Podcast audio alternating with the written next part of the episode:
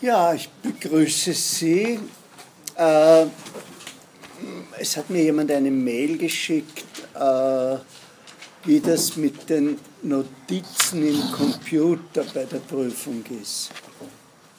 Wirklich eine schwierige Frage, weil ich mir absolut nicht sicher sein kann, wie mit denen umgegangen wird.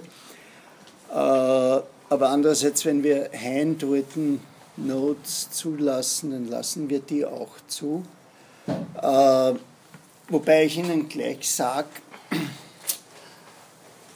da man ja in der Regel sozusagen im Abstand gradet, nicht?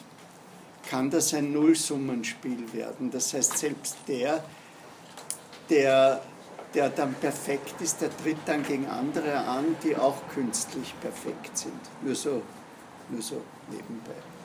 Gut. Das verstehe ich nicht. Sie Naja, äh, es, es, steht so, es ist eine Vertrauensfrage, das Benutzen, nicht?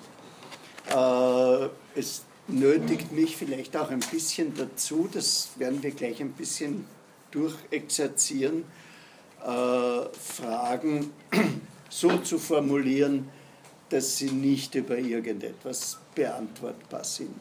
Ja, und ich würde sie auch, würde sie auch äh, anhalten, eben einfach nachzudenken. Wir werden das ein bisschen jetzt dann versuchen. Äh, aber wäre, würde, würde sozusagen eine größere Gruppe bei Sachfragen sich auf irgendwelche Internetinformationen stützen, dann würde das ja das Niveau generell heben. Ja? Das ist wie, wie, wie, die, wie die heutige Meldung in irgendeiner Zeitung, das Sonderangebot killt den Einzelhandel, äh, weil jeder macht es. Nicht? Also es ist nicht mehr, es ist nicht mehr so, äh,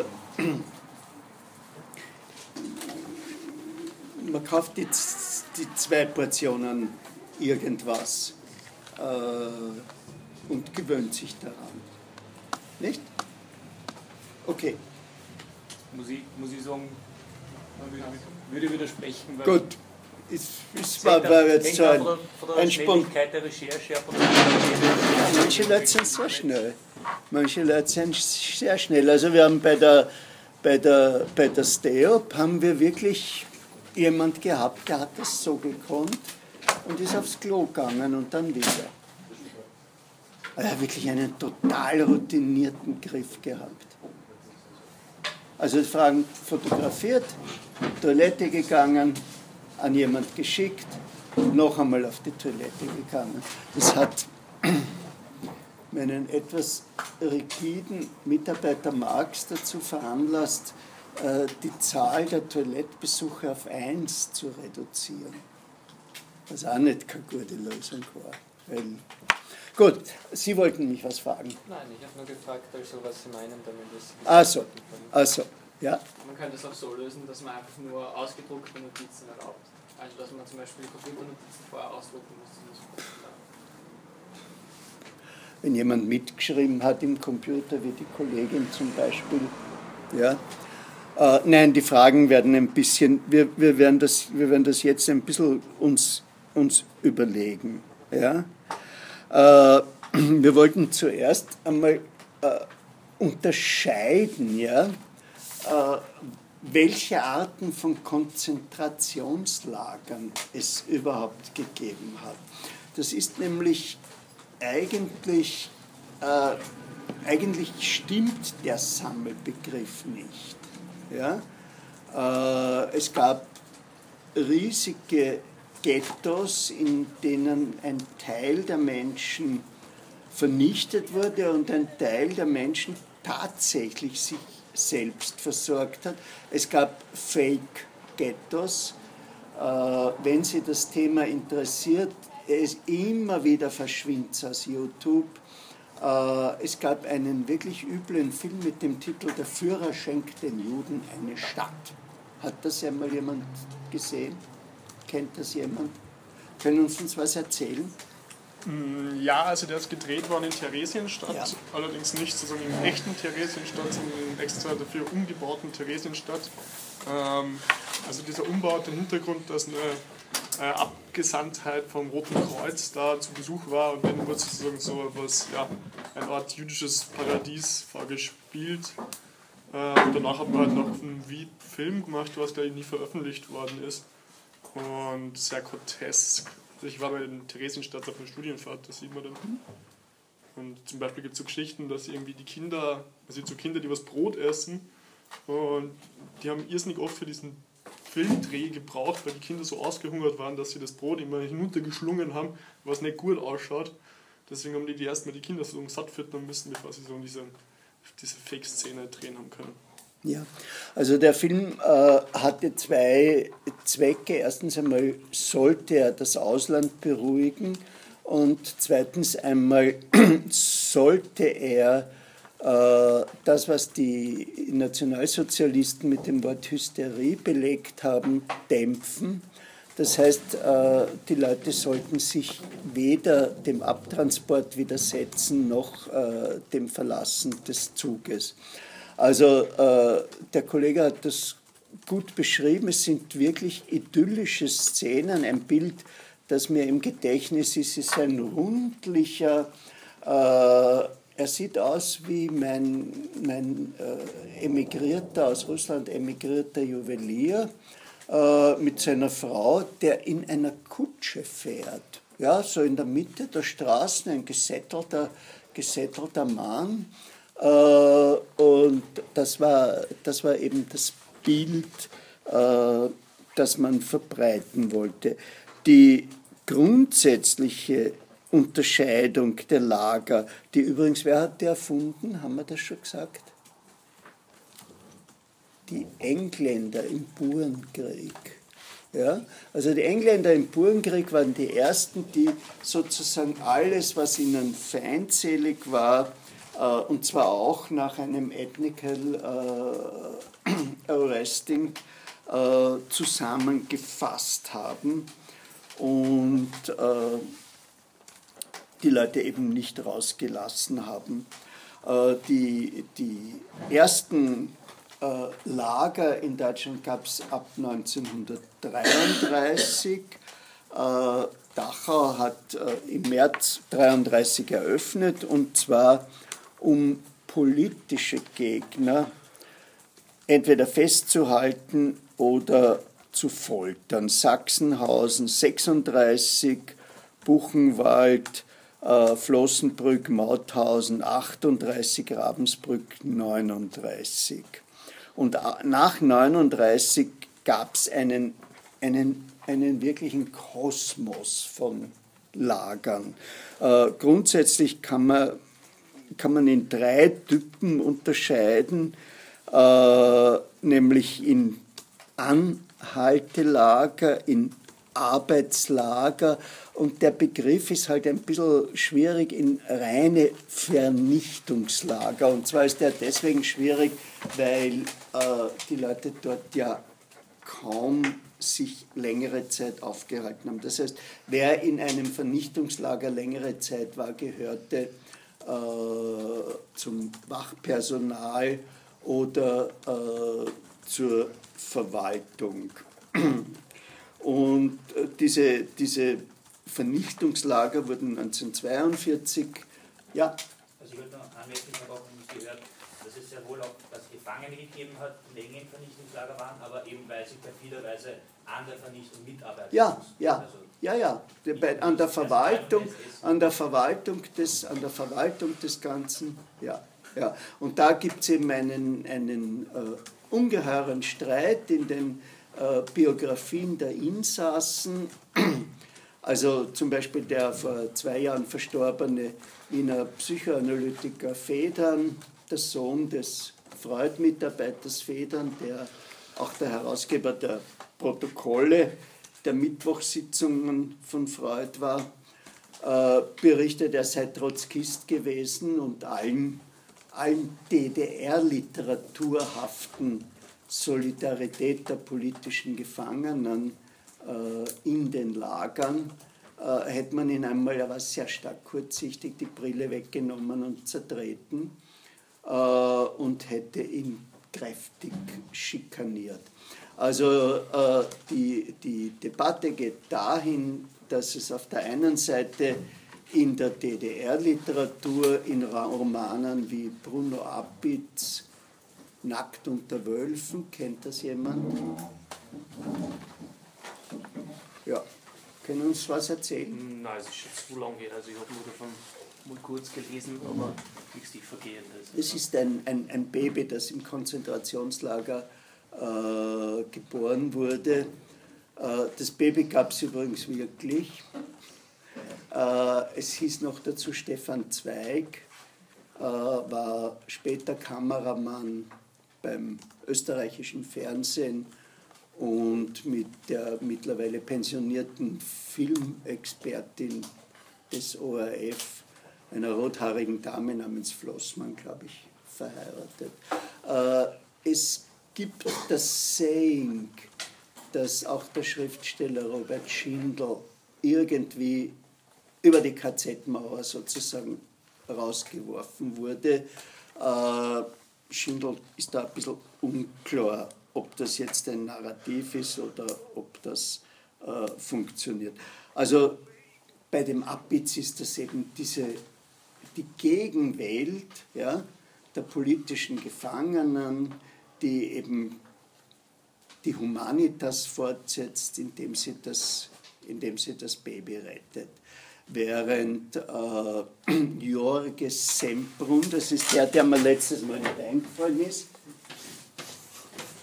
kennt man den?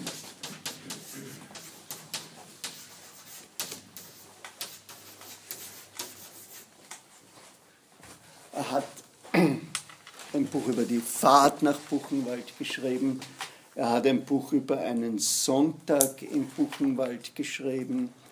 Er hat ein Buch über seine Zeit als illegaler kommunistischer Funktionär im Franco-Spanien geschrieben und er hat seine Abkehr von der Linken, sein, sein Tarnname war Jorges Sanchez, Abschied von Jorges Sanchez geschrieben. Dieses, dieses Buch über seine Zeit äh, als getarnter kommunistischer Funktionär im Franco-Spanien, wurde übrigens verfilmt äh, mit Yves Montand, der gerne, kennen wir den? Hat er gesungen. Äh, gut, dann brauche ich gar nicht sagen mit Ingrid Tullin, weil wenn man den Yves Montand nicht kennt, kennt man die Ingrid Tullin auch nicht. Die hat im Schweigen mitgespielt. Gut. Äh, auf jeden Fall, der, der Jorge Semprun datiert sozusagen seine Abkehr vom Kommunismus. Er wurde dann später sozialdemokratischer Kulturminister nach der Spanischen Revolution, eben in dem Erleben der Korruption der politischen Lagerbehörde, wobei er einräumt, dass er ein Privilegierter war. Äh, er hat einen, Roman geschrieben, Der Tote, der meinen Namen trug. Da, man hat ihn einfach versteckt im KZ, die, die Komintern-Organisation, die informelle, hat ihn versteckt und auf einmal kam eine Nachfrage nach ihm, von der sich dann nach dem Krieg herausgestellt hat, seine einflussreichen konservativen Eltern haben wieder einmal was versucht, um ihn rauszukriegen. Und daraufhin hat man ihn neben einem an Gelbfieber Erkrankten gelegt und hat dann sozusagen den Gelbfieber Erkrankten als den Jorge Sembrun ausgegeben. Und er hat unter dessen Namen überlebt, was, was einerseits gut ist und für ihn, aber andererseits äh, die große Metapher war für seine Mitschuld und äh, sein, sein, definitiver Austritt war dann 68. Also er zieht eine Linie zwischen der Korruption im Lager der politischen Funktionäre, dem Jahr 56 den Aufstand äh, in Budapest und dem Jahr 68 der Prager äh, Invasion. Und für ihn ist das eine geschichtsphilosophische Konstante, ja, die er mit diesen drei äh, Daten verbirgt. Es ist auch ein Bild, das, äh, denke ich, bei Kertész vorkommt, vom kommunistischen Funktionär, der da sitzt und sich das Gesöchte schneidet, während der kleine Kertész hungrig, äh, hungrig äh, da sitzt. Äh, Kertész zerstört noch mit einem anderen Punkt äh, diese Idee, dass es eine Solidarität im Lager gegeben hätte, indem er eine Gruppe ungarischer Juden auftauchen lässt, die einem in der Früh die doppelte Mahlzeit geben und dafür die Mahlzeit vom Abend haben wollen. Die Abendmahlzeit ist etwas größer gewesen. Also es hat, es hat ein Kantenbrot war das Frühstück und eine, eine trübe Wassersuppe gab es zum Mittag. Und am Abend war halt in der Wassersuppe war ein bisschen Gemüse drinnen und es gab noch einmal einen, einen Kantenbrot. Also es war ein schlechtes Geschäft, wenn man das äh, eingetauscht hat. Und die waren eben sehr, sehr kräftig und die konnte man auch nicht äh, betrügen. Und äh, Kertész verwendet das für dieses Bild einer äh, von Gott verlassenen Welt, in dem, in dem eben auch die Juden nicht äh, zusammenhalten. Ja, die formelle Organisation war in der Wannsee-Konferenz. Auch da gibt es einen Spielfilm, hat den jemand gesehen? Mit Kenneth Bornev. Kennt man den? der spielt den Kommissar Wallander heute in den, in den äh, Verfilmungen der Henning Mankell. Filme. Hat mal den Hamlet gespielt und ist jetzt eben ein Polizeikommissar. Äh, und da hatte man mehr oder minder äh, den Plan für diese sogenannte Endlösung entwickelt. Äh, ich habe Ihnen schon gesagt, von diesen 30 oder was äh, Killern, die da benannt gesessen sind, hatten immerhin 21 ein Doktorat. Und sie sind für mich ein Argument gegen ein Bild vom ungebildeten Nazi, das immer noch so äh, herum auftaucht. Ja, also äh, die meisten der Leute, die da an der Spitze standen oder die da in der Presse waren und die vor allem in den Medien gearbeitet haben, waren hochintelligent. Äh, hier ist uns das zweite Mal die Äußerung, wir schreiben die Geschichte neu und zwar von einem rassischen Standpunkt überliefert. Ich habe Ihnen schon gesagt, das ist ein Satz, der bei Chamberlain vorkommt, ja, in den Grundlagen des 19. Jahrhunderts und äh, der dann bei Hitler einmal vorkommt und der hier auch äh, in den Protokollen steht. Äh, der Reinhard Heydrich, der dann äh, später bei einem Attentat in der Tschechoslowakei getötet wurde. Auch darüber gibt es einen Film über die, über die Stadt, die dann ausgerottet wurde als Revanche für dieses Attentat. Äh, hat das sozusagen geleitet. Seine rechte Hand, Adolf Eichmann, hat die Protokolle äh, geführt. Und äh, bei dieser Konferenz ist man davon ausgegangen, dass zwischen 33 und 41 530.000 deutsche Juden emigriert wären, dass aber jetzt eben das Problem durch die Landgewinne im Osten unlösbar wären. Und, äh, und dann hat man eben beschlossen, die Vernichtungslager äh, einzuführen. Wir haben das, glaube ich, schon ein bisschen besprochen, wie, äh, diese, wie dieser Transport vor sich gegangen ist. Es gibt eine komische Geschichte, die sich durch die Literatur durchzieht.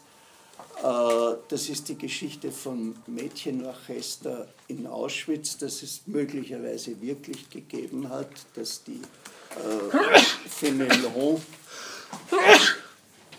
beschrieben hat. Äh, es gibt auch die Geschichte vom Rosé-Quartett, in dem eine Nichte des Komponisten Gustav Mahler war. Aber die Geschichte, dass diese Kammerorchester aufgespielt hätten, wenn ein Zug gekommen sei, um die Leute zu beruhigen, äh, das halte ich, äh, das halte ich für eine Erfindung. Also ich halte die, die Verfilmung, äh, die bei Spielberg in Schindlers Liste oder den Darstellungsmodus für glaubwürdiger mit einer Abweichung, die Lokomotiven sind angeblich im Rückwärtsgang reingefahren. Das heißt, äh, man wollte die Lokführer nicht allzu sehr informieren darüber, wie die Geschehnisse auf der Rampe.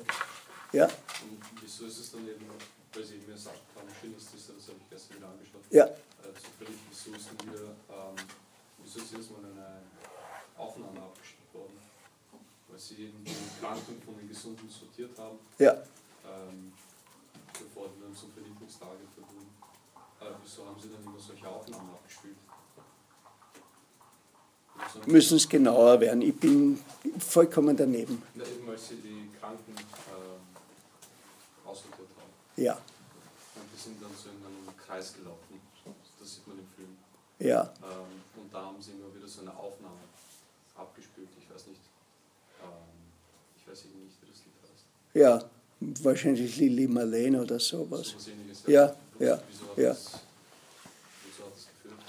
Das, äh, ich bin mir nicht sicher, äh, das, das Problem ist, dass es so viele verschiedene äh, Berichte gibt und Spielberg hat sich halt was rausgegriffen. Ja. Äh, mein Bild ist stark beeinflusst von Bruno Bettelheims Erinnerungen. Also Bettelheim war eben auch ein, ein Psychoanalytiker, äh, der dann Spezialist für autistische Kinder wurde, ein wunderbares Buch geschrieben hat, der Empty Fortress über Autismus und nach seinem Tod, nach einem furchtbaren Selbstmord, äh, beschuldigt wurde, dass er in der Chicago Orthogenic Clinic, äh, Clinic äh, autistische Kinder geprügelt hätte. Aber äh, trotz dieses Flecks, der dahin haftet, halte ich seine Konzentrationslagerschilderungen äh, eigentlich für die glaubwürdigsten und er schildert das so, dass ein ungeheurer Stress produziert wurde. Ja? Also äh, mit wahnsinnig viel Licht, mit wahnsinnig viel Hektik, mit Leuten, die herumgelaufen sind und dass in diesem Stress Good Cop und Bad Cop gespielt wurde. Ja? Also, dass eben immer welche aufgetreten sind, gesagt haben, nicht, nicht hetzen lassen, nicht hetzen lassen, hetzt die Leute nicht. Ihr kommt jetzt einmal daher, Frauen äh, kommen mit mir und, und, so, und so weiter äh, und, äh, und beruhigt äh, hätten. Und dass da diese, diese, erste, diese erste Sortierung, der Moment der des Aussteigens aus dem Zug war ja für die Leute, die das Lager geführt haben, ein heikler Moment. Weil sie haben es mit Menschen zu tun gehabt, die, wenn sie es bisher nicht begriffen haben, jetzt was begriffen haben. Ja? Und äh, die Inszenierung muss so perfekt gewesen sein, dass wir von keinem Riot beim Außenzug rauskommen. Ja, also sozusagen äh, die Clint Eastwood-Figur ja, in seinen Jugendjahren, die zwar zwei Tage nichts gegessen hat, aber im Grunde weiß, es ist zu Ende und ich, ich nehme jetzt ein paar mit oder sonst etwas, die hat es nicht gegeben. Und das Ziel der Inszenierung scheint es gewesen zu sein, diesen Effekt zu vermeiden. Ja? Also äh, in einem Chaos die Leute in Ruhe und deswegen bin ich gegenüber diesem im Kreis laufen lassen und andere müssen zuschauen äh, ein bisschen skeptisch, weil das Unruhe produziert. Und das Ziel der Inszenierung war es, äh, Ruhe zu haben. Ja? Also äh, die Leute dazu zu bringen, dass sie ihre Sachen wohin legen, dass sie sich ausziehen, dass sie vor die Ärzte gehen. Ja? Äh, ich meine, das sind, das sind, ich weiß es nicht, wie viele Frauen dazu gebracht wurden, äh, sich nackt auszuziehen. Ja? Also darunter wohl auch konservative religiöse Frauen. Ja? Also äh, das, äh, das scheint, mir, scheint mir schwer zu sein. Darf ich nochmal nachfragen? Ja. Ich verstehe jetzt nicht, wieso man dann aber absichtlich versucht hat, so einen Stress oder dieses Chaos erst zu produzieren. Ja, damit, man die, die, damit die Good Cops beruhigen können. Okay. Ne? Also äh, man, man, man, man wusste, die Leute sind auf, auf 200 durch die Fahrt und durch das keine, keine Toiletten haben und äh, praktisch kein Essen bekommen.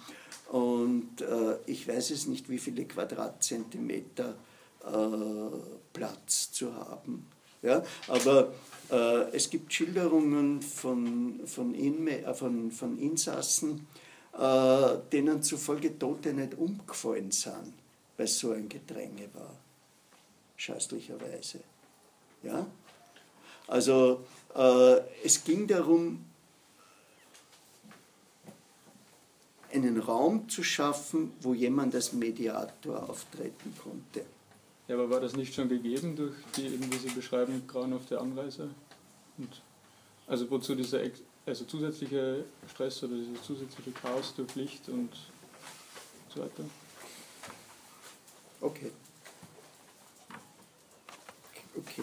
Also ich habe versucht, ich habe versucht, äh, mir, das, äh, mir das zu erklären. Äh, es ist keine, keine anerkannte sozusagen äh, Ansicht. Ja? Äh, es ist auch nicht so, dass wir ausreichend äh, Aussagen der Beteiligten haben. Die haben alle entweder gesagt, bin es nicht gewesen, äh, manchmal waren sie es wirklich nicht, wie der Demjan Juk, der es aber dann doch war, also dieser ukrainische äh, Aufseher. Äh, und, und wir haben, wir haben kaum äh, Insiderberichte. Ja, also wir haben nur äh, disparate Berichte von Überlebenden. Ja, natürlich, wir haben äh, die, das Buch von Hans Frank, das in meiner Ausgabe den unpassenden Titel Unter dem Galgen geschrieben trägt, also vom Generalgouverneur äh, in Polen. Äh, und wir haben Biografien, zum Beispiel äh, über Stangl, einen der wenigen österreichischen KZ-Kommandanten. Das ist etwas, was in der österreichischen Nachkriegsliteratur äh, bei Bernhard, bei Jelinek immer wieder äh, zentriert wird. Bei Bernhard in Auslöschung waren doch die meisten Gauleiter Österreicher. Wir haben einen einzigen österreichischen Gauleiter gehabt. Das war der Odilo Klobotschnik generell. Aber immerhin der Zuständige für die Aktion Reinhard Lager, wo Ja. man sagen kann, dass ein Drittel Zweifel. der ermordeten Juden Ja, ja. ja. Äh, also wenn man das dann noch hochrechnet mit mal 1000 dazu, dann kann man ich sagen, mit gutem Gewissen sagen, dass über ein Drittel der ermordeten äh, Juden und Jüdinnen in der Shoah unter der Leitung eines Österreichers. Also ich habe das nicht, ich habe das nicht durchgerechnet, so wie Sie das getan haben. Äh, mein Ausgangspunkt war, dass in der NS-Elite Österreicher unterrepräsentiert waren. Ja, und auch in der SS-Elite.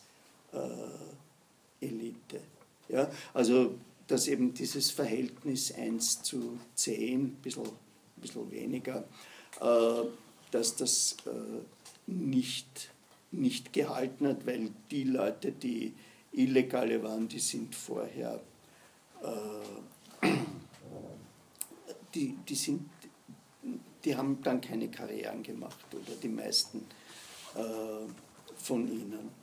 Äh, stark äh, ist die Beteiligung von polnischen Menschen äh, wegen einer starken antisemitischen Tradition in Polen, äh, stark in den baltischen Ländern, wo man äh, die Kommunisten äh, gehasst hat und in einem Extremfall, äh, einen Extremfall haben wir in der Ukraine mit einer wirklich hohen Rate von Kooperation.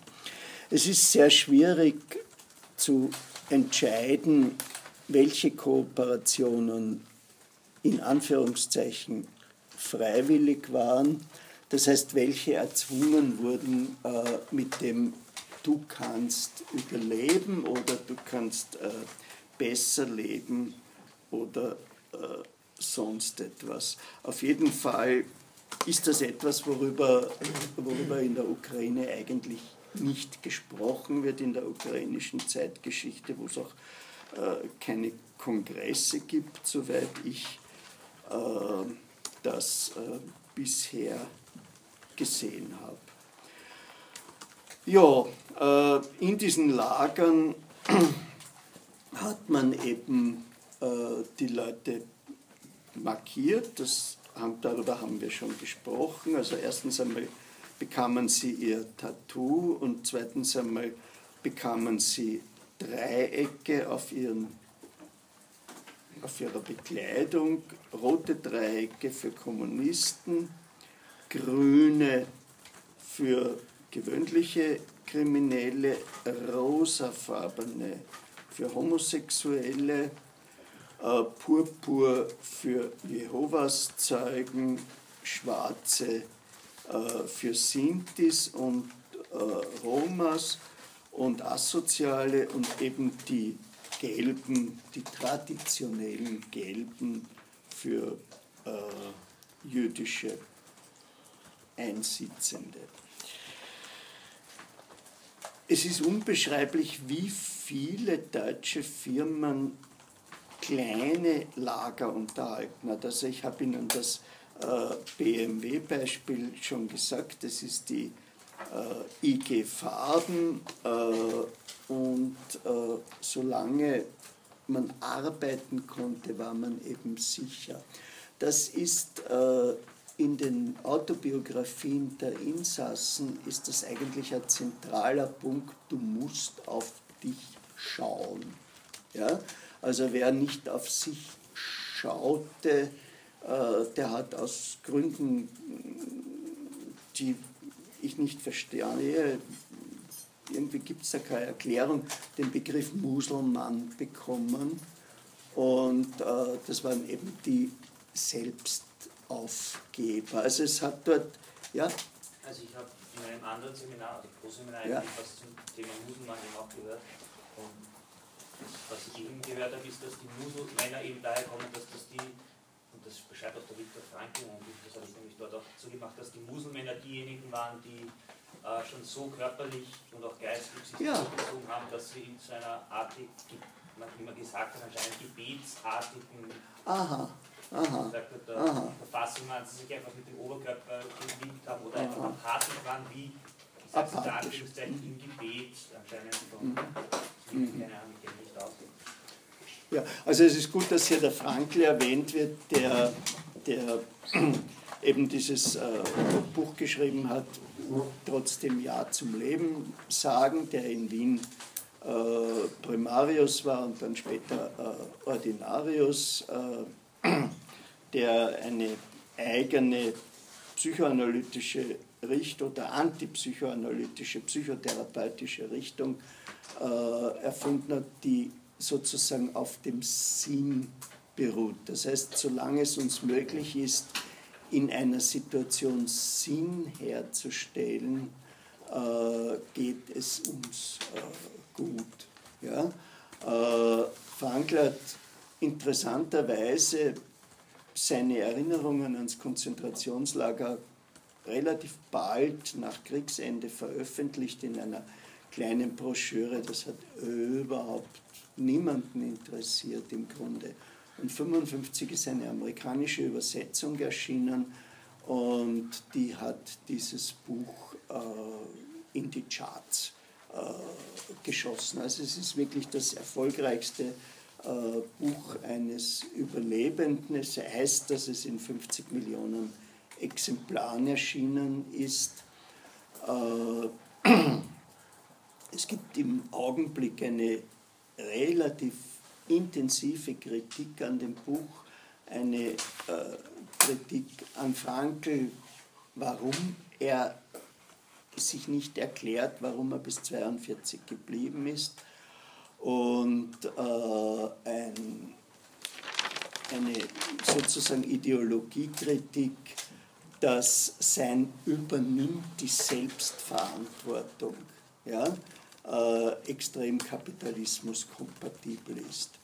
Also äh, Sie finden das im Netz äh, und zwar zusammengefasst, wenn Sie, wenn Sie das Ursprungsbuch, das schwer zu kriegen ist, äh, nicht finden, in einer Rezension die der Dings, die der Johnson gemacht hat äh, für die äh, Blätter für Austrian Studies der Universität von Minneapolis. Wir haben dort ein Österreich-Zentrum und die sind, im, die sind im Netz.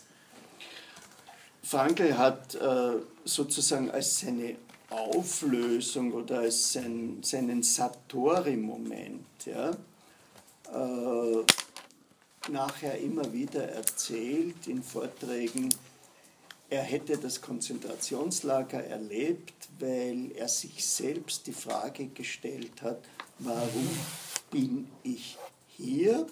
Und sich die Antwort gegeben hat, ich habe mir fantasiert, dass ich hier bin, damit ich Ihnen dann nachher erklären kann, wie das ist, dass, damit man das überlebt. Ja? Also äh, es, ist, es, ist, es ist schwierig gewesen, weil äh,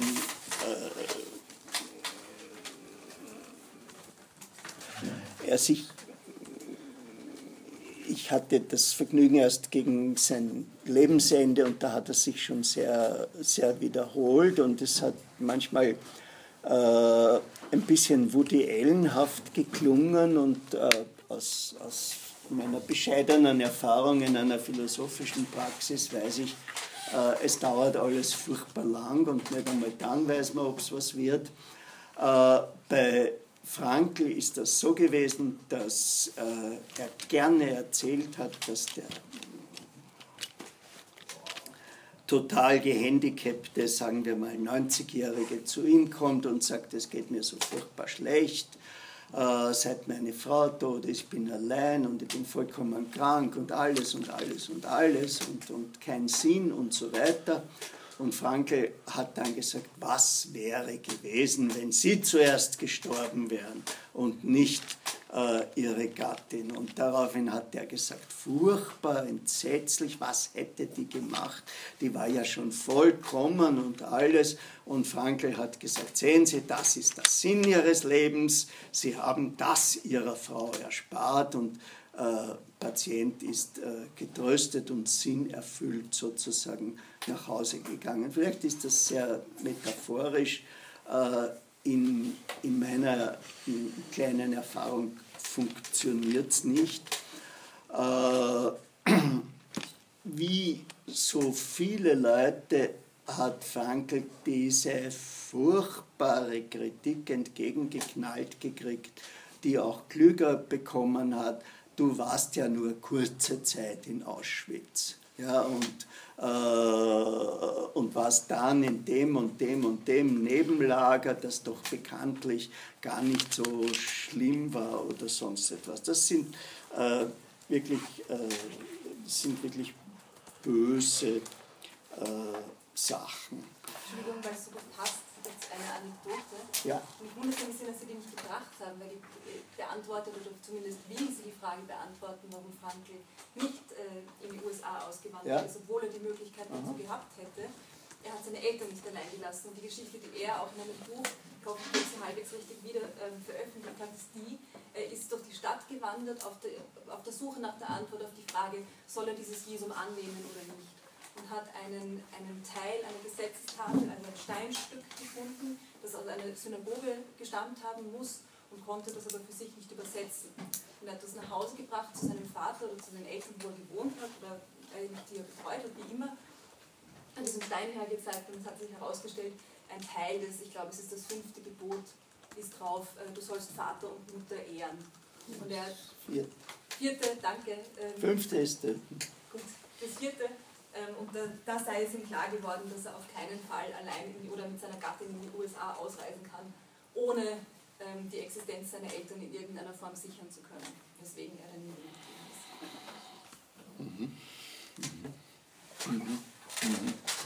ist. Gut, gut, gut, gut, gut, gut, gut. Also äh, noch einmal eben in diesem, in diesem Punkt äh, Antisemitismus als jüdische Erfahrung äh, ist, ist, ist einiges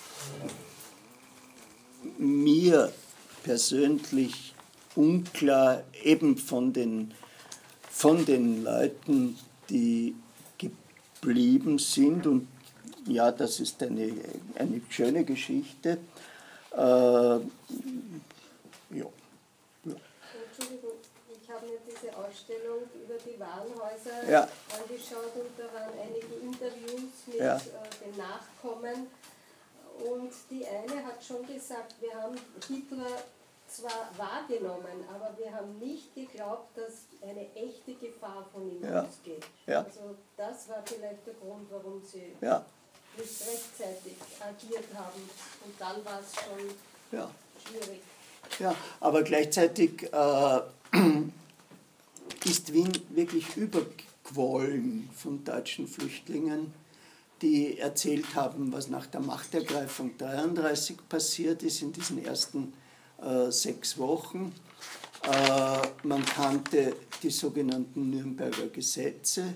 Äh, man, man, man wusste von all diesen legalen Schikanen, man wusste, dass man, wenn die jetzt kommen, nicht mehr Reichsbürger ist, wenn die eingliedern. Ja, es, ist, es ist sozusagen nicht klar, warum hätte es in Österreich eine Extrawurst geben sollen.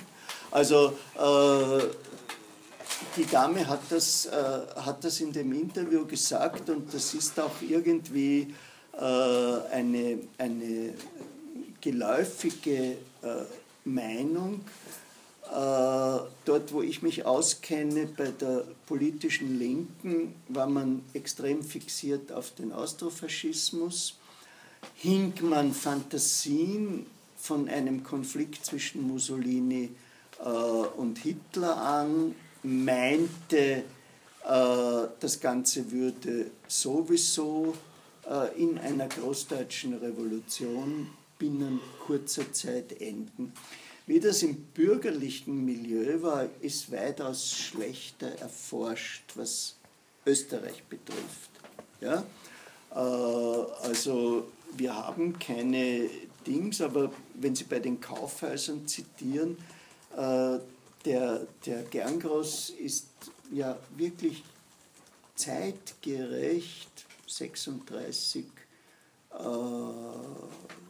hat der Österreich verlassen und dann kommt er nach dem und hat alles verkauft, ja, wunderbar.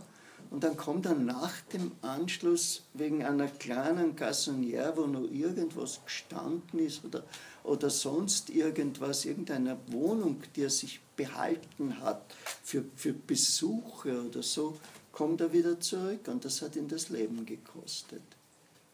Ja? Also äh, da ist, da ist eine, eine merkwürdige äh, Apperzeptionsverweigerung drinnen, auf die ich deswegen nachdrücklichen Wert lege, weil sie so einen Erklärungswert hat für die Politik des Staates Israel. Ja? Also, äh, dass, dass dort äh, diese, diese Generation, die das, äh, die das überlebt hat, war ja auch äh, bis bis zum Beginn des neuen Jahrhunderts äh, dort irgendwo an der Macht. Und die hatten eben wirklich diesen, diese Mentalität, das passiert uns nicht wieder. Ja, dass, wir, dass wir irgendetwas äh, unterschätzen oder sonst etwas. Und äh, die hat eben auch die Auffassung gehabt, dass die Distinktion zwischen verbalen oder deklarativen Antisemitismus und Antisemitismus der Tat äh, eine falsche ist. Ja? Also wer das sagt, der tut das auch. Ja, ja also diese, äh, diese Firmen hatten, hatten eben teilweise unterirdische, nachdem es schon äh, nachdem es schon eng wurde, äh, Produktionsstätten, äh, die kriegswichtige Produktion gemacht haben und die, das ist mir wichtig, von Albert Speer, über den gerade ein schönes Buch erschienen ist, nicht über Albert Speer, sondern über die Rolle Albert Speers in der deutschen Nachkriegsgeschichte über den Lieblingsnazi der Deutschen, äh, wie der sozusagen es geschafft hat, äh, wieder zu einer moralischen Autorität äh, zu werden. Dass man reine Vernichtungslager eingerichtet hat, ist eben unter anderem darauf zurückzuführen, dass dem Gerücht nach äh, der Reichsführer. S. Heinrich Himmler auf einer eine relativ im Maßstab dieser Zeit kleine Open-Air-Shooting-Szene besucht hat, wo 100 Menschen getötet wurden. Äh, in den Berichten steht, sein Gesicht war grün oder er hätte sich erbrochen. Und äh, Himmler daraufhin diese berühmten Posener Reden gehalten hat, äh, die den Antisemitismus als eine tragische Weltanschauung vorführen. Also äh, wer das eben gesehen hat und wer trotzdem anständig ist, äh, der hat Ungeheures geleistet und das würde ins Ruhmesblatt der Weltgeschichte eingeschrieben werden, Punkt 1. Und äh, Punkt 2, ein klares Eingeständnis, dass man sich im gesetzesfreien Raum bewegt, dass aber, wenn sich einer nur um einen Pfennig bereichert, er sein Leben verloren hätte. Das ist etwas, womit sich die Herr Lindebauer-Studer anhand des Falles eines SS-Richters, äh, des Konrad Morgen, der, das Buch ist gerade erschienen, der gegen die endemische Korruption in den Lagern äh, vorgegangen ist. Das ist, äh, was der Morgen, der versucht hat, ein kleiner Speer zu werden, also auch die Auskunftsperson und äh, seine, die Erfüllung seiner beruflichen Aufgabe, nämlich als SS-Richter, die haben eine eigene Gerichtshoheit gehabt. Ja, die unterstanden nicht der zivilen Strafgerichtsbarkeit. Äh, Delikte, die in den Lagern begangen wurden, äh, zu ahnden. Und der hat eben, ich denke, 43 Auschwitz besucht und will da so seine Nachkriegsgeschichten das erste Mal gesehen haben, was da vorgeht. Und Bauer Studer ist diskutiert die Argumentation, ob er nicht vielleicht in einer gewissen Weise versucht hätte, auf seinem Feld das zu bremsen, indem er eben gegen die äh, korrupten äh, Lagerfunktionäre vorgegangen ist. Also äh, da gab es eben, eben Ballen voll mit Zahngold, die da unterm Tisch gehandelt wurden. Und da gab es auch entgegen der Vorstellung, äh, gab es eben auch Sex äh, mit jüdischen Frauen äh, und ähnliches. Ja, bitte. Ich weiß nicht, ich finde diese These, dass so die Errichtung von Vernichtungslager jetzt auf so einen persönlichen Affekt von Himmler zurückgeht, nicht so ganz Nein, man, man, man, konnte nichts anderes machen. Also das war die, das, das hat schon Frank gesagt, wir, wir, wir, wir, wir können die Leute nicht töten. Äh, nein, das Entscheidende ist, äh, dass der Beschluss gefallen ist in Wannsee, wir lösen Endlösung. Ja, wir lösen das Problem zu Ende. Das war der große Schritt. Und dann gab es eben äh, zuerst diese Massenerscheinungen und dann hat es eben äh, von, der, von der EG Farben dieses, dieses Gas gegeben, äh, das man einsetzen konnte. Also Sie meinen eher die, die, die Industrialisierung der Massentötung, dass die Komischerweise habe ich einen Widerstand gegen das Wort Industrialisierung, den ich, den ich nicht so, so genau beschreiben kann, der aber darauf zurückzuführen ist, äh, dass Industria Fleiß heißt, dass bei der industriellen Weise etwas produziert wird. Ja? Also äh, es tut mir leid, wenn ich jetzt so spitzfindig bin, aber das Wort von der industriellen Vernichtung enthält mir einen inneren Widerspruch. Das ist genauso wie, der, wie die Opposition gegen, gegen das Wort Zivilisationsbruch. Ja? Und äh, das Wort lädt irgendwo auch dazu ein, antiindustrielle Affekte ja, es, gibt, es gibt bestimmte eingeschliffene Interpretationsworte. Das ist zum Beispiel das Wort, äh, der Prozess von Kafka würde sich gegen die Bürokratie richten. Das ist jetzt nicht unser Thema, ich würde es nicht begründen, aber ich habe da auch, ich hab da auch eine, eine Aversion dagegen. Ja? Also äh, industrieller Mord äh, ich würde mich lieber schwerfällig ausdrücken und sagen perfekt, organisierter äh, oder sonst etwas.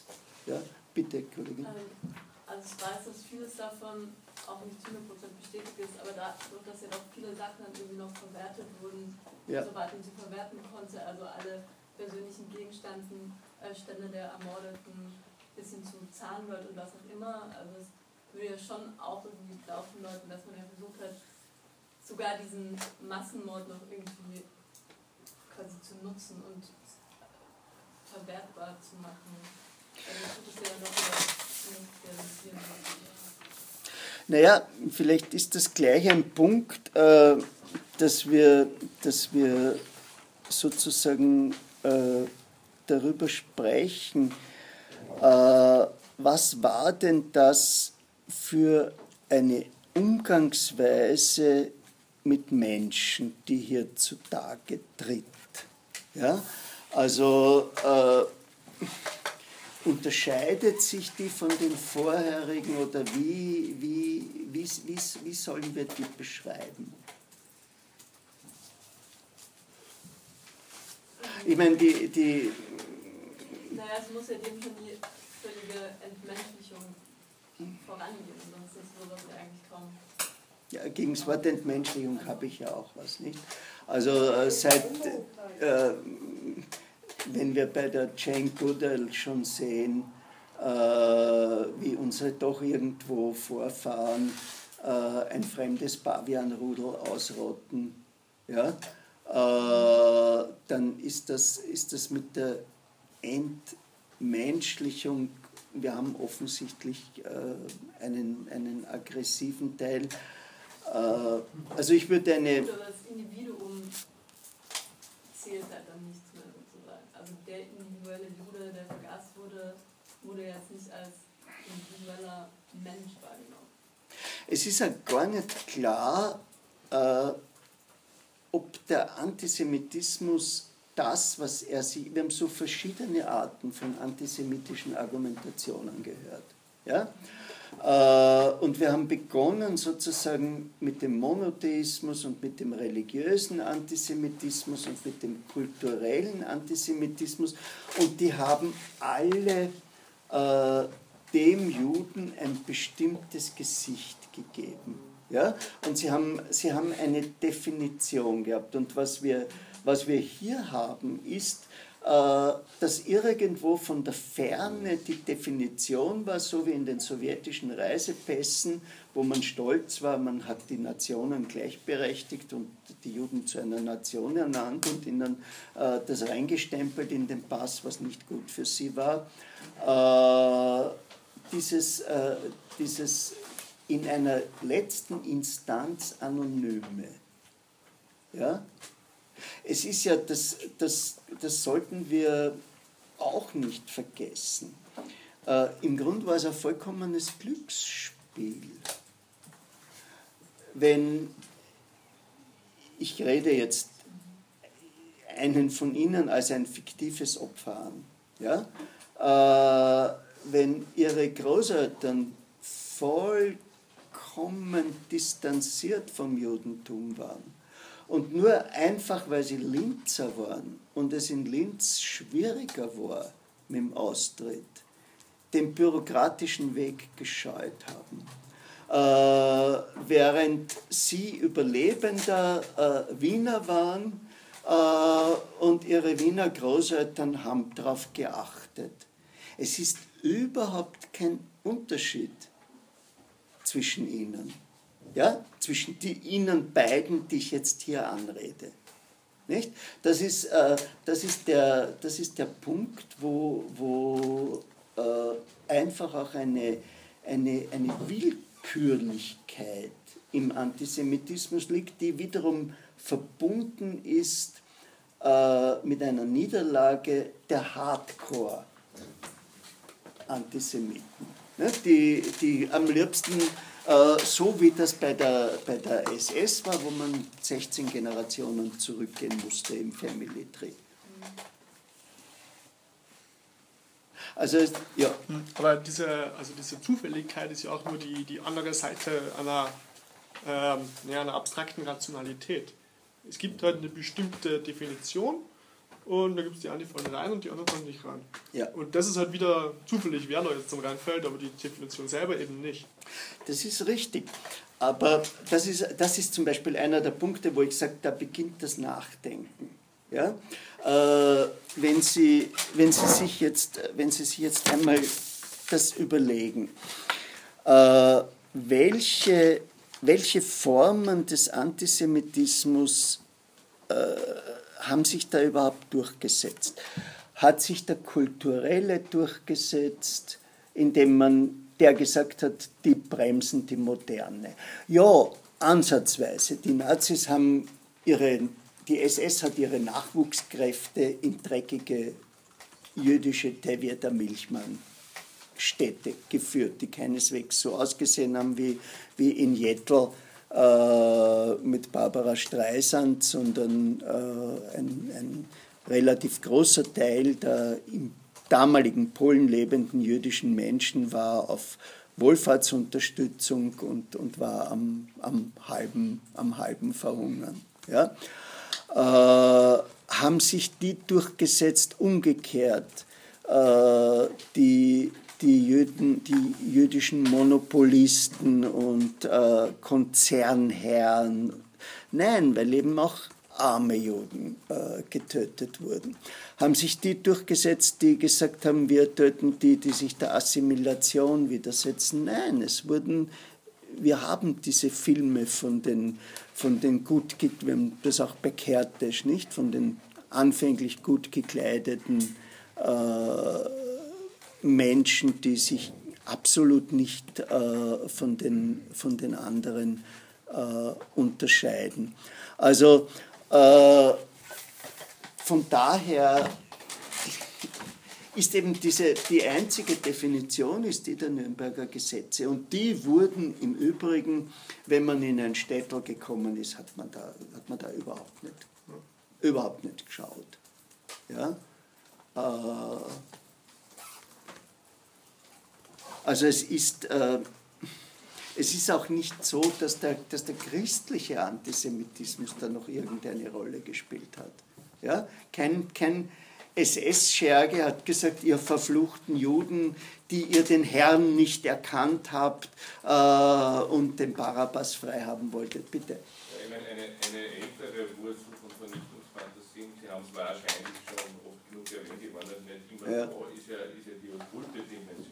Ja. Wenn, man, wenn man bei der Blavatsky liest, äh, also ja. schon bei der Blavatsky ja. an, dass da zumindest in deutbaren Äußerungen ja immer wieder von der Vernichtung der Minderheitenrassen ja. Thema sind. Beim Land von Liebenfels ganz eindeutig der, ja, diese, diese, diese Vermischung mit den Unterrassen. Ne?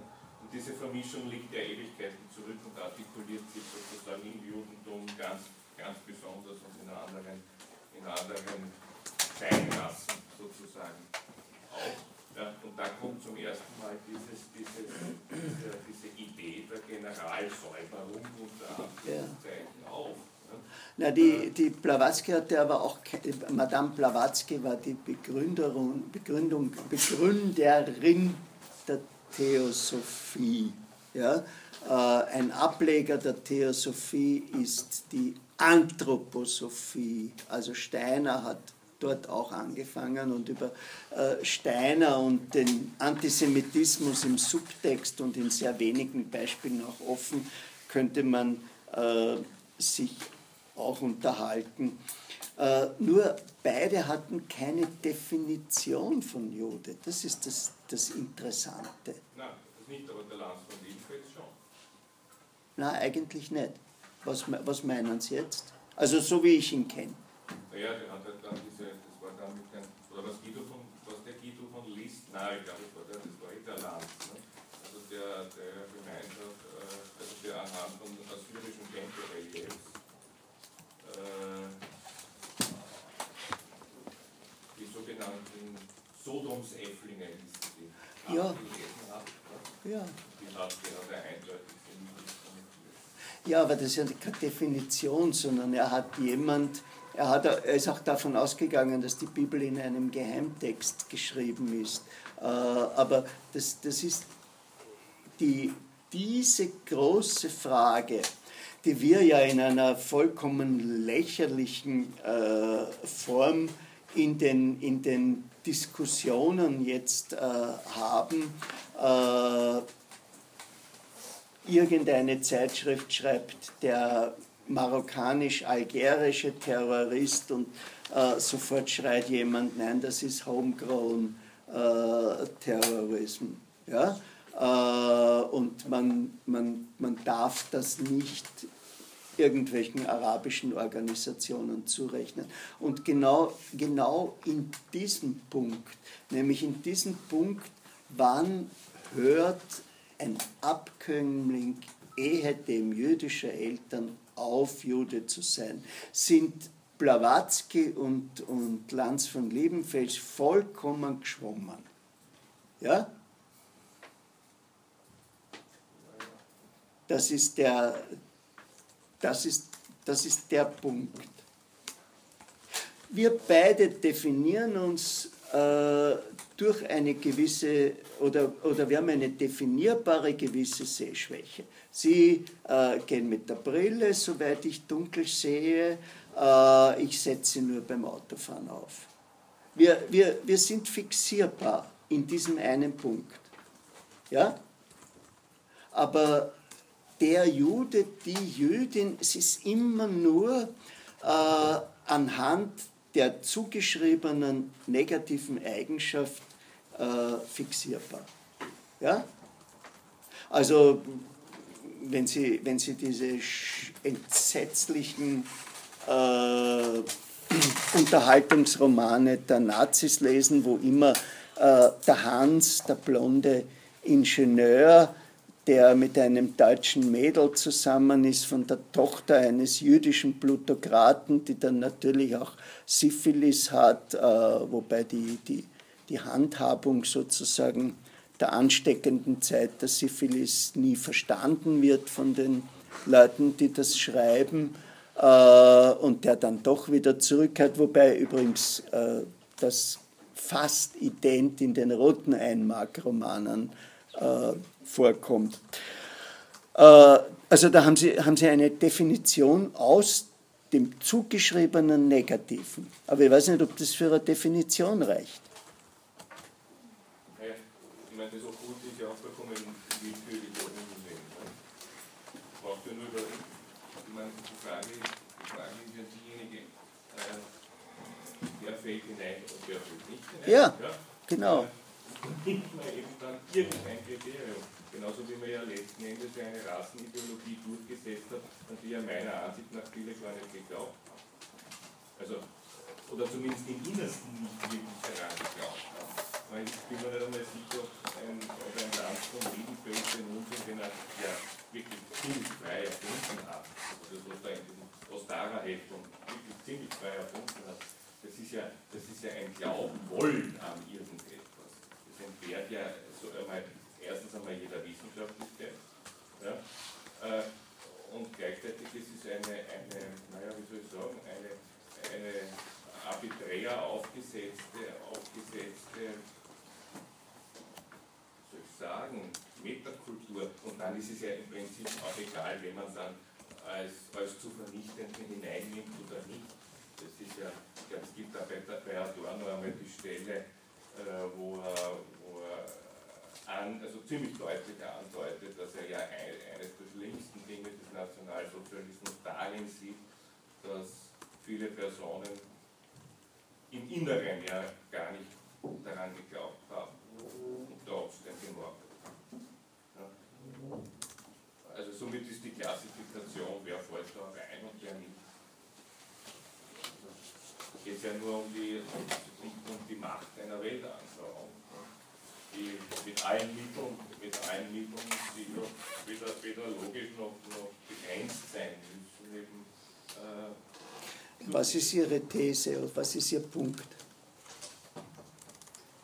Das ist den Nazis letzten oder das ist vielen Leuten letzten Endes egal. Also vielen Leuten einfach Indizien reichen, Indizien reichen, um jemanden in eine gewisse Klasse einzuordnen. Ja. Also die, die, die, die Nationalsozialisten haben äh, weder das, das Problem, wer ist Jude, gelöst, noch haben sie vor allem, und das ist mir wichtig, die Versprechungen des Antisemitismus, und da sind wir ja auch bei dem, was Sie gesagt haben, die Versprechungen des Antisemitismus eingelöst. Ja? Also äh, die Welt ist überhaupt nicht besser geworden. Äh, die, die, das, das schaffende Kapital ist keineswegs äh, auf einmal gewachsen im Vergleich zum raffenden Kapital äh, oder, oder sonst etwas. Ja? Also äh, vom, vom Standpunkt eines Ernstnehmens des Antisemitismus als konzeptuelles Programm sind diese Menschen umsonst gestorben. Das ist vielleicht eines, eine der, der Paradoxien. Ja? Aber ich finde das, find das, find das gut und, und vielleicht sollten wir das äh, weiter, äh, weiter besprechen. Äh, hat es eine Rassenverbesserung gegeben? Sind wir Österreicher intelligenter nach der Vertreibung der jüdischen Menschen? Sind die Deutschen Also wenn Sie ins Hauptgebäude gehen und sich unsere Nobelpreisträger anschauen, äh, aber vielleicht ist auch der Nobelpreis eine jüdische Verschwörung. Ja? Äh, schließlich hat ihn Robert Zimmermann bekommen. Äh, aber äh, dann, dann ist das doch eigentlich das, das Paradoxe, äh, dass diese intensiv bemühten, diese, diese Minderheit der Minderheit, ja, eigentlich das Gesamte äh, sehr stark legitimiert hat und dass diese Legitimation verloren gegangen ist. Äh, sind wir schöner geworden, dadurch, dass der ostjüdische Typus verschwunden ist. Es war ja auch ein Versprechen, bitte. Aber es ist alles überhaupt nicht darum gegangen. Ich meine, es waren vielleicht Versprechen, die da gemacht ja. wurden, aber eigentlich ist es ja darum gegangen, eigentlich nur ein, das Selbstbewusstsein zu stärken, ich meine, das ist ja der Sinn von Stereotypen, die soziale Unsicherheit quasi zu reduzieren und einfach ein Selbstbewusstsein zu stärken. Das ist, glaube ich, verloren gegangen ist in dieser Nation. Das war eigentlich die Intention dahinter.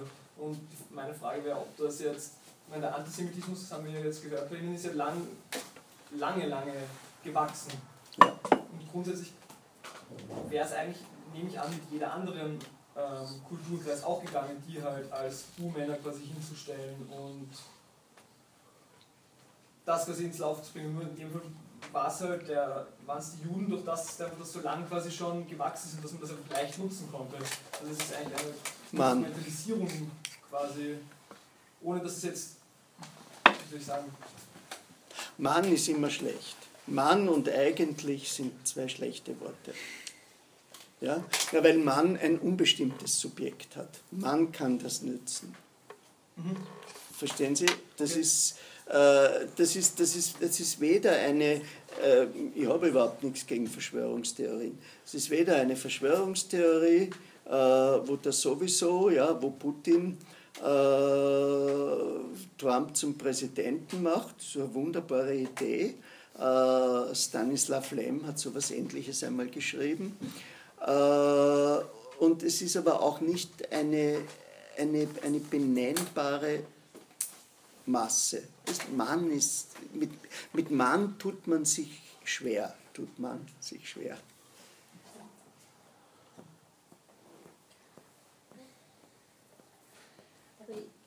glaube, dass die Juden sich besonders wegen ihrer Religion dazu geeignet haben. Ja? Das könnte man jetzt bei einem anderen Volk nicht so, so festmachen. Ja, das war der Anfang. Das ja. ist schon richtig. Am, am Anfang war es Religion, aber äh, es war zu einem Zeitpunkt, wo Religion heiß war. Und, und als Aufklärung heiß war, äh, waren es auch wieder die Juden, entweder als die nicht aufgeklärten oder äh, als die Aufklärer, je nach Position. Und als der Kapitalismus sich durchzusetzen begann, waren es auch wieder die Juden. Äh, das heißt, immer wenn wo etwas heiß ist, ja, äh, sind die ganz zufällig dort.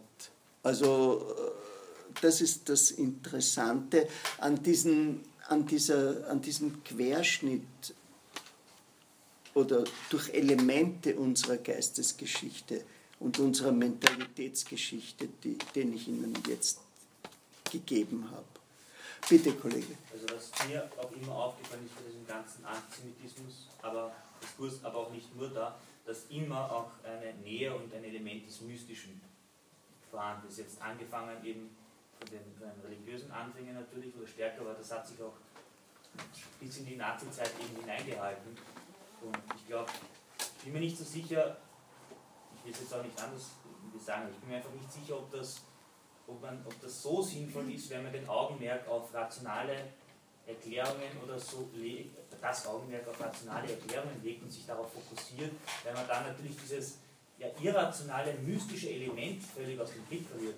Also wenn man nach, weiß ich nicht, dem rationalen Grund der Vernichtung oder ich weiß nicht, ja. was sucht, dann kommt man aus dem Blick, dass da, verliert man aus dem Blick, dass da noch andere wie sagen, äh, ja, ziemlich irrationale Vorstellungen, Wünsche nach Verbesserung von, ich weiß nicht was, schöne, wo man sagen will, keine Wissenschaft der Welt kann das wirklich beweisen oder irgendwie auch nur stand, im Stand halten, dass man durch die Ausmerzung der Juden auf einmal eine schönere, eine schönere Rasse oder ich weiß nicht, was alles hat, oder intelligente Rasse. Das ist ja alles überhaupt nicht rational. Also ich glaube, dieses Element geht verloren, wenn man nur den Fokus aufs Rationale legt. Aber die über 60.000 Arisierer in Wien nach dem März 38, die waren keine Mystiker. Die haben ihre Wohnsituation verbessert. Das, das, das Problem ist, wir, wir haben verschiedene Zipfelchen und man greift sich immer eins heraus und äh, sie, sie werden, wenn sie sich mit der Literatur ein bisschen beschäftigt haben, bemerkt haben, dass ich die psychoanalytischen Erklärungen beginnend mit dem Buch von Simmel, also es war der erste analytische Kongress 42, ja, äh, und, äh, und Simmel hat ein Referat gehalten, äh, Antisemitism as Social Disease. Ich glaube, es ist als deutsches Taschenbuch auch unter diesem Titel äh, erschienen. Und dass ich auch auf diese äh, bei Freud auftauchenden Analogien zwischen äh, Antifeminismus, und zwar jetzt nicht Antifeminismus in dem Sinn des Wiens der Jahrhundertwende. Das Weib ist zur Kult, das, so hat man gesagt, das Weib. Das Weib ist zur Kultur untauglich. Nicht? Das war Peter Altenberg, Karl Kraus, Otto Weininger etc. Äh, und Freud hat, hat das eben ganz grüde festgemacht, äh, dass das Gemeinsame zwischen dem Weib und dem Juden ist, dass da etwas fehlt, etwas Essentielles. Also ich bin, ich bin auf diese, diese Richtungen nicht eingegangen, sondern ich habe mich tatsächlich äh, auf die intellektuellen Begründungen versucht zu beschränken. Ja, weil, ich habe sie gesehen, weil die haben was Handfestes, das kann man nachlesen. Ja? Äh, ob jetzt jemand gedacht hat, beschnitten und, und, und, und Vulva ist das Gleiche, das, das weiß ich nicht. Das müsste man die Leute auf der Couch gehabt haben. Bitte. Aber lassen sich nicht auch eigentlich viele sozusagen intellektuelle Begründungen des ähm, Antisemitismus nicht auch aus irgendwie Affekten, die Psychoanalyse sehr gut erklären würde, als Nationalisierungen auch erklären? Also zum Beispiel diese Identifizierung der Juden einerseits mit sozusagen der Übermacht des Kapitals, aber andererseits auch mit dem Triebhaften, das quasi mit eben dem Kapitalismus nicht kompatibel ist und somit halt eigentlich auch zwei, zwei Richtungen des Antisemitismus da noch gut erklärbar sind. Also da habe ich, also ich kann jetzt auch gar keine Literaturempfehlungen geben aus vielleicht Dialektik der Aufklärung oder so, wo das natürlich immer wieder anfängt, aber das ist so in meiner Beschäftigung mit dem Thema halt irgendwie hängen geblieben sozusagen. Ja. Nur das Triebhafte war auch auf der anderen Seite. Nicht? Also wir haben, äh, ich habe Sie gesehen, wir haben bis zu den 80er Jahren, bis zur Ausstellung der Verbrechen der Wehrmacht, äh, war ja diese Idee böse SS, brave Wehrmacht. Nicht? Mittlerweile, äh, weil das alles Knipser waren, das war damals irgendwie ein, ein neues Hobby wie das Downloaden oder sonst etwas. Und äh, die manchmal entsetzten Erben haben nach dem Tod des Großvaters seine Fotoalben äh, gebracht und da diese Bilder sind ja sowieso berühmt, nicht? Die, also der, das auch auf der anderen Seite. Natürlich, die, die, die Fotos von der, von der Partisanin, äh, die unten nichts anhat ja? Äh, und aufgehängt ist, äh, etc. Ja, ich weiß nicht, was mit der vorher war. Du hast ja gerade von der Triebhaftigkeit der Nazimörder gesprochen, oder? Ja, quasi dann auf die Juden projiziert wird, um sozusagen. Aha. Also den Juden wird ja dann das, was irgendwie mit dem Kapitalismus nicht mithalten kann, im deutschen, arischen, wird halt dann den Juden zugeschrieben. Das wird dann sozusagen in der Endlösung vernichtet. Ja. Und dann auf einem Streit halt auch noch das übermächtige Kapital, das man ja auch den Juden zugeschoben hat, sozusagen entledigt man sich so ja auch. Ich schieße mich jetzt ins eigene Knie, weil ich bin auch ein Interpret. Ja? Und, äh, und äh, ich arbeite gerade an der Interpretation eines Märchens und, und wie man weiß, habe ich mich auch mit deutschen Krimi-Filmen beschäftigt und ähnliches. Nur, äh, das ist eben nicht, nicht das Handfeste. Ja? Und es ist gerade der Punkt, wenn Sie einmal nicht interpretieren, sondern eine Geschichte der Interpretationen schreiben, dann merken Sie, die kommen und gehen. Ja? Äh, dieses, äh, dieses Bild äh, Foucaults, wie er eigentlich in einer das Wort Parodie ist falsch, aber in einer Quasi-Parodie äh, der europäischen Ideengeschichte, in der Archäologie des Wissens Teile der Ordnung der Dinge zurückgenommen hat. Ja? Äh, und gesagt hat, ja, das ist halt so wie die Ebbe und Flut und das schaut immer anders aus und ähnliches. Ja? Das, äh, das ist das ist ganz gut. Es gibt eine Geschichte von Ray Bradbury, kennt man den? Fahrenheit. Ja, vor Five One. Das ist ein, äh, und ich würde sagen, äh, ich bin dieser Mann. Äh, ist ein Mann, der geht am, am Meer joggen oder sonst irgendwas in Spanien und da sieht er einen kleinen Glatzkopf in kurzer Hose äh, der in den Sand äh, mit den Füßen malt. Und irgendwie bleibt er eine Sekunde stehen und auf einmal, Gott im Himmel, das ist Picasso.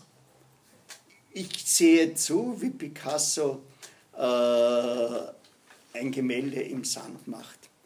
Und was tut er? Er rennt ins Hotel, um die Kamera zu holen. Nur leider wie er zurückkommt, hat die Flut das weggespült. Ja? Äh, und das ist genau der Punkt, diese Sekunde zu erwischen, wo man das festhalten kann. Und festhalten kann man es im Schriftlichen.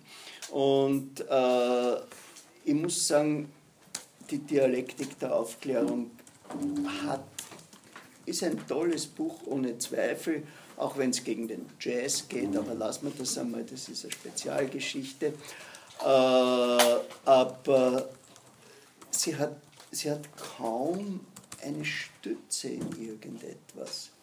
Ja? Also, äh, ja, es ist furchtbar, Chamberlain zu lesen, äh, aber Adorno hat ihn nicht gelesen. Ja? Das ist das, das ist das Interessante. Das ist ein bisschen so, äh, wie ich Habermas im Verdacht habe, dass er Machiavelli nie gelesen hat und auch Karl Schmidt nie gelesen hat. Ja? Und damit die, die absolute Gegenposition äh, gegen die Idee vom Dialog. Nämlich das Politische definiert sich aus der Feststellung eines Feindverhältnisses und äh, es gibt Situationen, wo der Dialog einen lähmt. Mit dem hat er sich nicht, da steckt das Weltethos drinnen äh, und ähnliches. Was natürlich nicht heißt, dass man nicht eine anregende Diskussion über die Dialektik der Aufklärung ja, führen kann, indem man sich die Argumente dort anschaut und eben ja, mal, mal sich überlegt, wie, wie passen die jetzt auf die Quellenlage. Ja. Ja. Ja. Wie passen sie auf die Quellenlage, äh, wobei äh, das, was dann in dem Adorno-Projekt äh, über, über die autoritären Tendenzen in der amerikanischen Gesellschaft ist, das liest sich zwar sehr gut, aber wenn man sich überlegt, dann trifft das das Eisenhower Amerika nicht. Ja? Also äh, das hängt, es hängt irgendwo, es hängt irgendwo in der Luft. Ich weiß nicht, haben Sie es sich einmal angeschaut? Adorno war ja, war ja Leiter, glaube ich, nicht?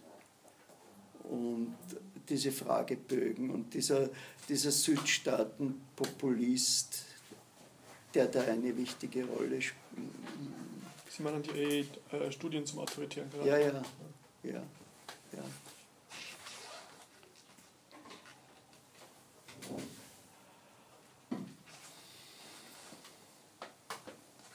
Ich würde sagen, dass der Antisemitismus und später ja auch einfach nur eine Geschichte des Opportunismus geworden ist.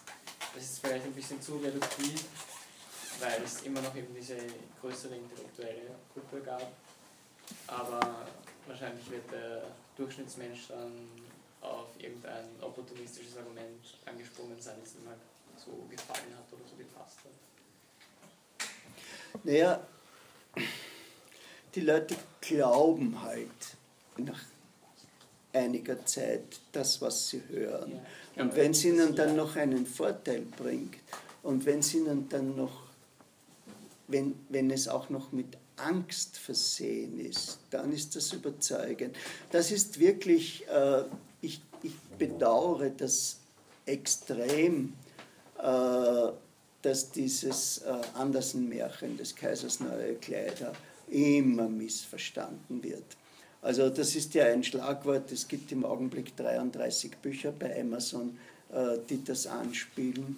Ja? Und da geht es immer um das Neue, also die neue Steuer, des Kaisers neue Steuerpolitik oder sonst etwas. Es ist einfach ein Ausdruck äh, für Neophobie, während die Situation in dem Märchen ja eigentlich eine andere ist. Nicht? Äh, die Betrüger, die die wirklichen Helden, kennen Sie das Märchen? Ja. Die Betrüger sind ja die wirklichen Helden des Buches. Ja?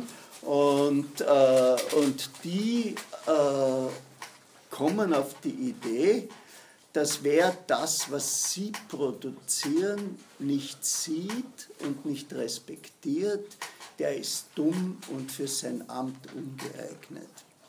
Und der Kaiser, der, ein, der aus seiner Kleiderkammer nicht äh, herauskommt, ein, ein, wie heißt das bei den Kings, äh, devoted Follower of Fashion ist, äh, der gibt ihnen den Auftrag und gibt ihnen Handgeld, aber er ist sich schon nicht sicher. Und er schickt seinen ältesten Minister hin. Und der geht mit der vollen Überzeugung, ich bin ein guter Minister, ich bin hochintelligent, mein IQ ist, hat den Mensa-Test bestanden. Äh, und dann kommt er hin und sieht nichts. Und es fällt ihm alles runter. Und weil der Kaiser den Auftrag gegeben hat, hat er nicht den Mut, sondern sagt, ja, schön, schön. Und die Betrüger erwischen ihn sofort und sagen, na, und wie gefällt Ihnen das Braun? Ha? Und schauen Sie, schauen Sie mal das Futter an, ja, ist das nicht? Und er merkt sich jedes Detail und erzählt das äh, dem Kaiser. Und dann kommt bei den Leuten das Gefühl, na, aber der Meier wird es nicht erkennen, der ist ein Trottel. Äh, das heißt, äh, es ist die Angst, etwas nicht zu erkennen und äh, gleichzeitig die, ein, eine gewisse Schadenfreude. Um zwei Sachen dazu zu sagen, Andersen wollte das Märchen, es gibt einen Director's Cut, enden lassen, dass alle hinterm nackerten Kaiser hergehen und jubeln über die Kleider. Und dann hat er, im letzten Moment hat er sich gefurchten vor der eigenen Courage äh, und, äh, und hat das aus dem Satz rausgenommen und dieses blöde Kind, dem doch eigentlich nur eine Ohrfeige gehört, im, im Sinne der damaligen Erziehungsmethoden, ja, und das den Mund halten soll. Äh, und hat dieses Kind erfunden. Ja? Und das ist der erste Punkt. Und der zweite Punkt ist, das ist eine Coverversion. Äh, die ist äh, aus einem spätmittelalterlichen spanischen Buch, das auch Eichendorff äh, übersetzt hat, wo die Betrüger kommen und dem Kaiser etwas sehr Wichtiges sagen, nämlich wer nicht legitimer Abkunft ist, den, der wird es nicht sehen. Der Kaiser freut sich, hallo, nicht legitimer Abkunft, da kann ich das Besitztum einziehen. Äh, und wer es dann selber nicht sieht, ja, folgt er diesem Vorwurf gegen seine Mutter äh, und sagt eben auch, äh, das ist wunderbar und nur der hat eine plausiblere Lösung. Der lässt nämlich einen Schwarzen auftreten, der Sklave an dem Hof ist. Das heißt, bei dem ist vollkommen klar, der ist tiefschwarz. Ja? Der, ist, der ist von den zwei Schwarzen, die es an dem Hof gegeben hat. Äh, und der sagt, mir ist alles wurscht und bei mir ist alles gleichgültig. Aber ich sage euch, der Kaiser hat nichts an und dann löst sich's auf und es gibt das bei Cervantes und es gibt das beim Pfaffen Amis äh, und keiner ist aber so grausam wie Andersen. Ja? Äh, also beim, beim, beim Pfaffen Amis, da lachen es dann alle übereinander und über den Kaiser und ähnliches.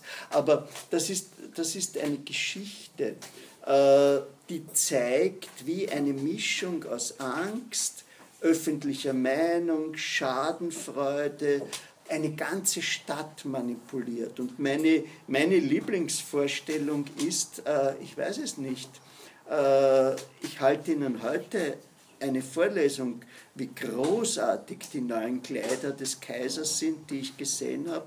Und morgen ist der Umzug mit dem Kind und nächsten Mittwoch sehen wir uns wieder. Und sie haben gesagt, na, und das Lilla, das drinnen ist, das ist schön. Und sie haben gesagt, naja, und die kleinen Vögelchen, die da sind, wie gehen wir miteinander um? Ja? Und das ist eben auch die Frage, wie sind die Deutschen nach dem Krieg miteinander umgegangen, aber äh, dazu werden wir noch kommen. Gibt es noch eine Abschlussfrage?